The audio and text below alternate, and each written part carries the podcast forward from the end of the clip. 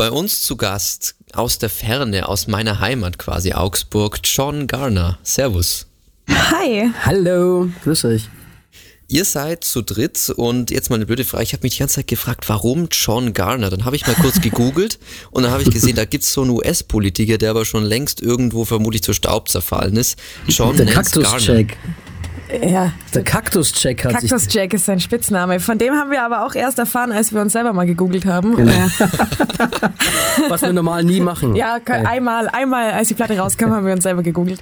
Aber ähm, ja, nee, um den geht's nicht. Um den geht's nicht. Es geht zwar um einen, es geht um einen Mann und der Mann ist nicht Teil der Band, aber es ist nicht der verstorbene Präsident. Nein. Also Halbpräsident, ja, aber um welchen Mann geht's hier und warum? Jetzt erklär mal.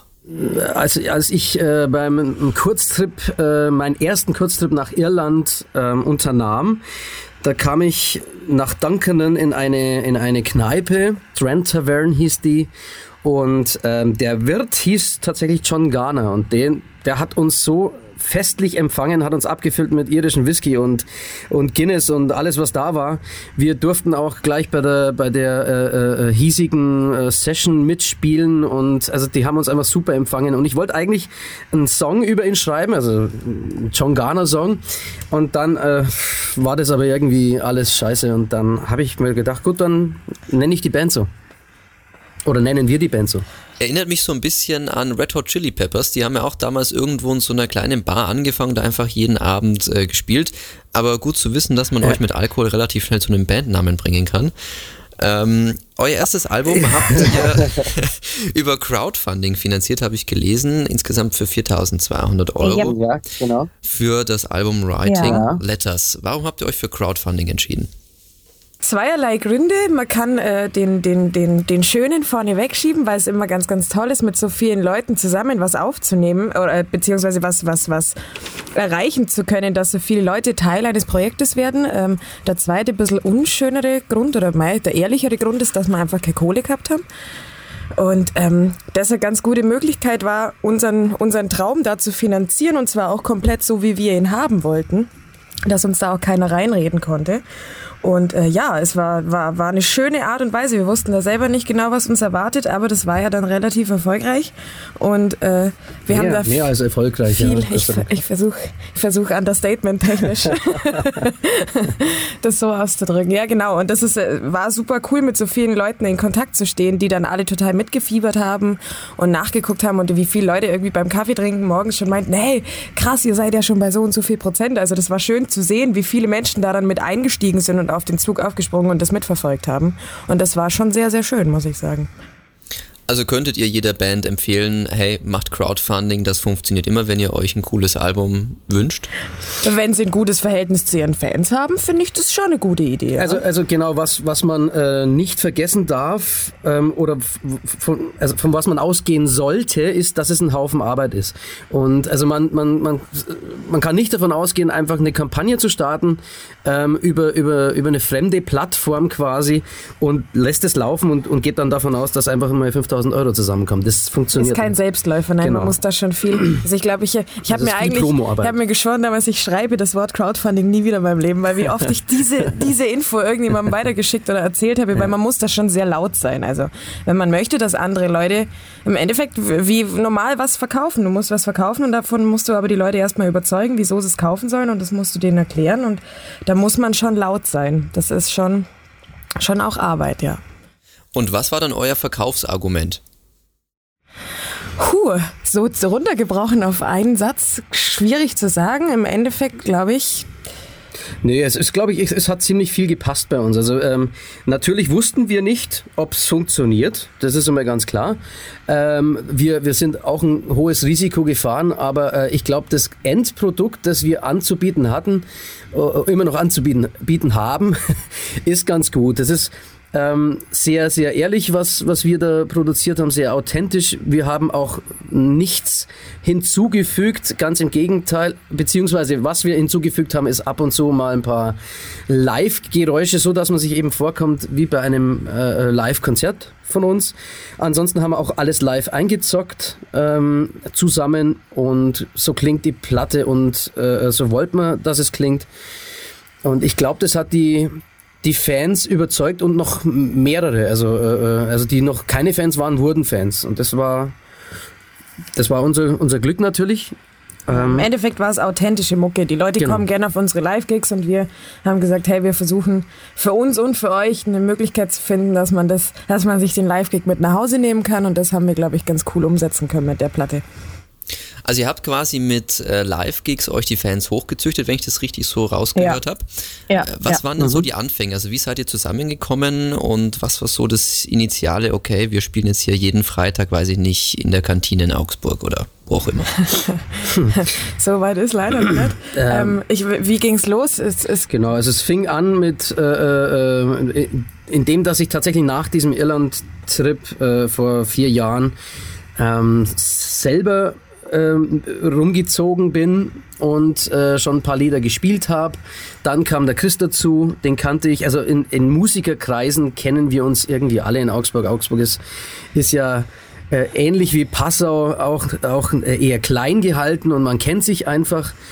Ähm, und vor allem in Musikerkreisen weiß man, wer wer ist. Und äh, Chris und ich haben gleich gut zusammengefunden.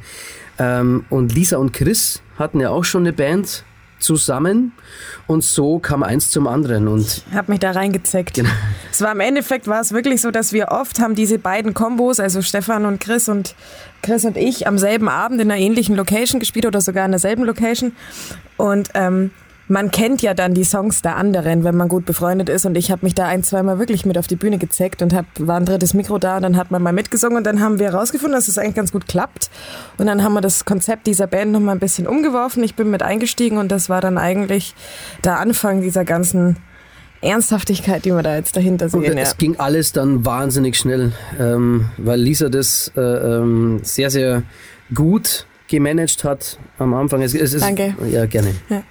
nee, es ist wirklich, es ist in, innerhalb von drei Monaten hatten wir plötzlich ein ähm, komplettes Album, äh, eine Crowdfunding, also nicht aufgenommen, aber zumindest wir wussten, was steht und äh, wie die Gesänge sind, wie die Crowdfunding-Kampagne ablaufen muss, wie viel Geld wir brauchen und so weiter und so fort. Also es war schon krass schnell. Ja. Okay, aber wie seid ihr jetzt konkret zur Musik gekommen? Also ich habe so ein bisschen rausgehört, ihr wart scheinbar in Irland mal kurz unterwegs, habt euch da so ein paar Eindrücke geholt, aber mhm. habt ihr es irgendwie Musik studiert oder seid ihr wirklich ja. so, ähm, ich habe Bock auf Musik, ich schaue mich um, wer macht das und schließe mich irgendwo an?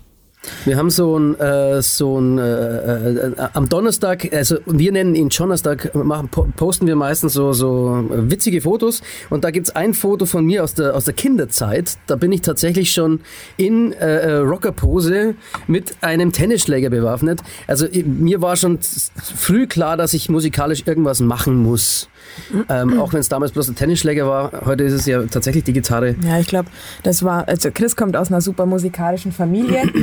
Da war das, glaube ich, auch schon sehr früh klar. Der Papa hat da klassisches Piano studiert und Gitarre, ja. Also da, da sind studierte Musiker am Start, in der nächsten Generation dann nicht mehr leider. Ähm, und ich habe auch schon ganz früh, ich habe ganz klassisch auf dem Land in der Blaskapelle angefangen, Trompete zu spielen. Und ich glaube, wir hatten alle sehr früh Berührung mit der Musik.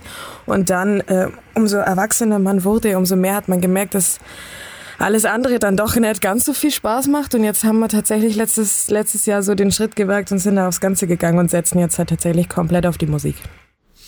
Klingt nach einer coolen Geschichte. Ähm, ihr macht Folkmusik im weitesten Sinne, so Indie-Folk ja. vermutlich. Ähm, ja.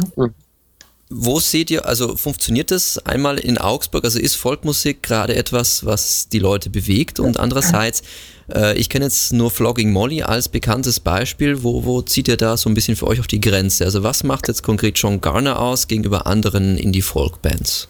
Also genau, ich glaube, ähm, so folkig wie Flocking Molly zum Beispiel sind wir nicht. Also nee. so dieses typische irische ähm, fällt bei uns. Es ist nicht ganz so traditionell. Genau, genau, genau. Wir sind nicht ganz so traditionell. Also ich äh, äh, würde jetzt eher unsere, unsere äh, ähm, Schwerpunkte in der, in der Rockmusik sehen, allerdings eben mit diesen, diesen Folk-Einflüssen definitiv. Also so ähnlich wie bei Mumford Sons ähm, oder äh, Lumineers ja, ist auch ein bisschen poppig ist das auch. Also das ist, ich genau. glaube, dass es relativ schwierig zuzuordnen ist. Wir, wir machen uns äh, auch optisch immer viel Gedanken, wenn es so um Platte gestalten oder um Fotos machen geht, was bedeutet Folk eigentlich? Und ich glaube, das ist so, so ein bisschen so dieses Roadtrip-Lebensgefühl, was die Musik oft ausmacht, was so ein bisschen, bisschen in die Ferne schweifend ist und meistens relativ ähm, melancholisch, auch wenn es ein fröhlicher Song ist, immer so ein bisschen, bisschen neigt die Folkmucke dazu, sehr emotional zu sein, zumindest, das kann man sagen. Und das ist was, Definitiv. was es für mich total ausmacht. Genau, das Emotionale eben. Also was es, was es halt bestimmt ist, ist natürlich die Instrumentierung. Wir haben ja die, äh, zum Beispiel das Akkordeon mit dabei und das macht es natürlich auch sehr, sehr folkig.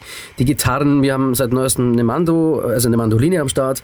Ähm, das ist alles was, was das, den, den, den Sound so äh, äh, folkig macht. Und zu, äh, zu deiner ersten Frage hinzuzukommen, also ja, in, in, ich glaube, dass grundsätzlich die, die Begeisterung für handgemachte Musik wieder größer wird. Das muss jetzt nicht unbedingt heißen, dass es folkig sein muss, aber ich glaube, Singer-Songwriter wie zum Beispiel Ed Sheeran oder.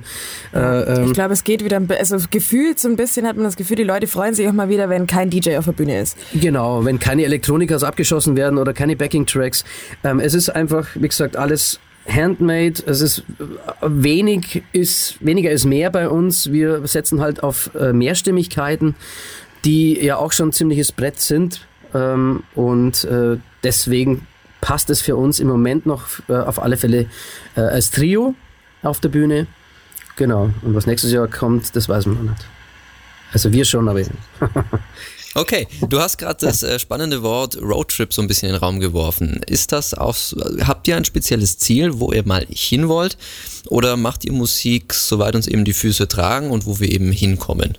Also ich glaube, dieses Jahr haben wir, haben wir unsere Ziele quasi täglich um fünf Kilometer erweitert, weil als wir angefangen haben, haben wir einen ganz schön Beuzen gespielt, wo echt auch keiner da war, oft. Ja. und mittlerweile dürfen wir mal, äh, Anfang des Jahres haben wir, haben wir in Salzburg gespielt, da war das für uns, oh mein Gott, wie krass, wir fahren Wochenende nach Salzburg, oh mein Gott, wir nehmen uns eine Woche frei, um das durchzuziehen und jetzt waren wir ein Wochenende in Hamburg, da haben wir montags schon gar nicht mehr gewusst, wo wir da eigentlich übernachten, keine Ahnung. Es hat sich sehr viel verändert, weil wir auf wir waren letztes Jahr halt gar nicht unterwegs und dieses Jahr sind wir extrem viel unterwegs. Was heißt, ja, dieser Radius, in dem wir uns bewegen, wird irgendwie von Tag zu Tag größer und deswegen werden die Wünsche natürlich auch größer. Ich habe immer gesagt, ich möchte unbedingt mal ein cooles Konzert in München spielen. Mittlerweile mhm. sagen wir drei so, wow, nächstes Jahr mal in Dublin wäre cool. Mhm. Also der, der Radius erweitert sich ständig. Die Entfernungen werden quasi egalisiert. Also, also am Anfang war für uns so Umkreis 100, 200 200 Kilometer vielleicht mal realistisch. Mittlerweile, wie gesagt, ist so ein Tages- äh, oder ein Zweitagesausflug nach Hamburg ähm, auch kein Problem mehr. Also ähm, genau, also es, es relativiert sich so vieles, wenn man wenn man plötzlich äh, äh so viel unterwegs ist und das haben wir uns jetzt schon auf die Fahne geschrieben, dass wir nicht nur unsere bayerischen äh, Landsleute mit unserer Musik versorgen wollen, sondern eben auch über die Landesgrenzen hinaus und uns mal aus unserem Nest rauswagen und vielleicht sogar eben aus Deutschland. Wäre natürlich toll, wenn wir nächstes Jahr das irgendwie schaffen könnten, äh, in die, ja, nach England, äh, vielleicht nach, nach Irland sogar. Überall, wo man sich freut, genau. dass wir kommen. Da kommen wir hin. so soll es sein. Verdient ja. ihr dann schon jetzt mit eurer Musik Geld oder müsst ihr noch nebenher irgendwie äh, arbeiten gehen, weil ich höre gerade nur, dass ihr am Wochenende meistens spielt oder? Also wir sind, wir, wir sind alle noch tätig. Ich glaube, man kann sagen, ähm, gefühlt ist das, was wir für die Musik machen, prozentual bei 98 Prozent, wenn man meine Augenringe fragt. Aber ja, jeder hat, glaube ich, noch so zwei Tage die Woche was, wo wir so ein bisschen bodenständig versuchen, die Miete mitzubezahlen. Und alles andere läuft jetzt immer besser mit der Band. Wir versuchen aber natürlich auch weiter nach vorne zu kommen. Was heißt, wenn wir mit der Band was verdienen, dann schauen wir auch, dass wir das gleich wieder investieren in irgendwas, was uns weiterbringt. Oder äh, Pflege für die Instrumente oder eben die Autos, die wir uns mieten müssen. Der ganze, der ganze Spaß, der an so Tour auch dranhängt. Ähm, aber auch das ist so Plan für fürs kommende Jahr, diese zwei Tage in der Woche, die wir noch äh, anders tätig sind, so gut wie möglich zu reduzieren und dass wir uns da auch selber ein bisschen von finanzieren können. Das wäre natürlich der Obertraum. Also ihr wollt schon damit Geld verdienen und letztlich auch damit Fuß ja. fassen. Ja, das genau. ist also das wir, Ziel. Wir ähm, gehen jetzt nicht so weit, dass wir, dass wir jetzt sagen, ähm, äh, in zwei oder drei Jahren äh, Olympiastadion oder so ähm, oder in fünf oder in zehn, egal. Nee, also nee, so- ist, äh, natürlich würden wir uns nicht wehren dagegen. Miete zahlen wäre einfach cool, finde ich. Genau. Miete zahlen Also regelmäßig wäre solange sich unser schön. Leben damit trägt, Ja, ähm, wären, wären wir schon sehr zufrieden. Und Ja. es, die- dieser Weg ist ja auch schon schwer genug. Ähm, also von der Musik leben zu können, vor allem von der, von der eigenen, also von Originalmusik, ähm, von Covermusik ist ja wieder was anderes. Ähm, das ist wirklich schon ein, ein, ein- ein steiniger Weg und ähm, den ziehen wir jetzt auf alle Fälle mal durch. Ja, auf jeden Fall. Also Musik ist ein schwer, schweres Business. Aber gibt's Grenzen? Also du hast zwar gerade Olympiastadion München gesagt, aber würdet ihr euch da wirklich wohlfühlen oder seid ihr für euch selber irgendwo diese Band, wo ihr euch selber sagt, hey, ich find's eigentlich cooler, auf so einer kleineren Bühne zu spielen, wo ich mit dem Publikum auch mehr per Du bin? Also, probieren die dies jetzt schon, muss ich sagen. Ich kann mir das immer nicht vorstellen. Wir haben heuer in der Muffathalle gespielt in, in München und ähm, die Jungs waren da super tiefenentspannt und mir hat's total einen Schalter rausgehaut, weil ich wirklich, wirklich nervös war, vor in so einem riesigen Raum einfach zu spielen. Und es ist was anderes. Ich, ich, ich glaube, dass das alles seine Vor- und Nachteile hat. Wir letzte Woche ein Konzert in Südtirol ähm, in einem super kleinen Café. Da waren 20 Leute da, die wirklich direkt einen Zentimeter vor der Bassdrum saßen. Und es war unglaublich schön. Aber genauso war die Stimmung in der Muffathalle einfach super krass, wenn dann so viele Leute da sind, die deinen Song mitsingen oder so. Das ist keine Ahnung. Ich find's, ich find's super abgedreht und deswegen äh, würde ich jetzt erstmal keine Grenzen setzen. Ich finde es immer wichtig, dass man, dass man irgendwie Bodenhaftung behält und dass man dann auch nicht meint, man ist jetzt der große Obermacker, nur weil man irgendwo größer was spielt.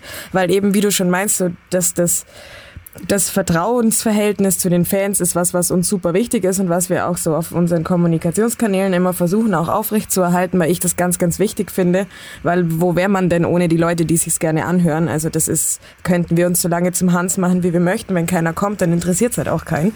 Und ähm, deswegen, wie gesagt, ist es wichtig, dass man nah an den Leuten dran ist, aber wenn ganz viele Leute da sind, kommen wir halt ein bisschen näher. Klar, nah an den Fans äh, dran sein ist wichtig. Gibt's ein Ereignis mit euren Fans, an das ihr euch sofort oder immer zurückerinnert, weil es so lustig, so außergewöhnlich war? Ich glaube, es gibt viele Kleinigkeiten. Was, was, was seit letztem Jahr krass ist, ist, dass halt in einer Stadt wie Augsburg, dass es tatsächlich passiert, dass einen jemand erkennt. Und das finde ich irgendwie, also dass, dass jemand herkommt, wir Und holen uns Fotos einen machen will, Kaffee ja. und sagt, hey, können wir mal ein Foto machen oder hey, gute Musik oder ein Chris ist es passiert, der unterrichtet an der Musikschule, dass da ein kleiner Junge herkam, den noch gesiezt hat und angesprochen hat und er gefragt, sind Sie bei der Musikgruppe John Garner? Das ist dann irgendwie schon krass. Ich glaube, das, das Coolste, was, was äh, äh, passiert ist, ist allerdings familienintern ähm, bei äh, äh, Chris seiner Schwester, ähm, die, Oh, ja. die beiden Kiddies, die spielen nicht äh, Einkaufsladen oder, oder so, wie man es normal macht, sondern die spielen mit, mittlerweile John Garner. Also, Ja, die spielen nicht Mutter, Vater, Kind, sondern die spielen John Garner. Das Genau. ist ziemlich krass. das ist echt Ja, mal anders, genau. Darf ich heute Stefan sein? ja, es ist schon heftig, ja. Zum Schluss eine kurze Frage. Ich habe euren PR-Text auf der Homepage so ein bisschen gelesen und ich fand es ganz nett. Da habt ihr geschrieben, Ausnahmesängerin Lisa. Und ich dachte mir so, hm, warum ist sie denn jetzt eine Ausnahmesängerin? Bitteschön. oh, das dafür, das, Stefan, bitteschön. Also grundsätzlich ist es so, dass man von einer, von einer Frau immer einen, einen glockenklaren Gesang erwartet, ähm, der äh, ähm, eher oben, also äh, hochzentriert ist, äh, äh, also äh, quasi im Altbereich angesetzt und äh, die bei der Lisa kommt es komplett andersrum. Also sie, bei ihr kommt wahrscheinlich äh, durch ihr, äh, äh, ihren wie soll ich das jetzt nett sagen? Ja, ich rauche. Genau. Und alles andere auch. ähm, ähm, und dadurch ist es natürlich geschuldet, dass sie eine relativ raue Stimme hat. Ähm, und das macht es wahnsinnig interessant und sie kann einfach sehr, sehr, sehr, sehr schön damit umgehen und deswegen ist sie eine Ausnahmesängerin. Und es passt perfekt zu unseren äh, männlichen Stimmen natürlich, weil sie so nah bei uns ist und trotzdem sehr weit nach oben gehen kann. Und Also bist du quasi eine Fiona Apple. Wow, wow. Ihr rührt mich zu Tränen. So spät am Dienstagabend. Skunky Nancy wird sie oft genannt. Ja. John Garner bei uns hier im Interview auf Pirate Radio. Danke und schöne Grüße nach Augsburg. Danke. Herzlichen Dank. Ciao, vielen Dank.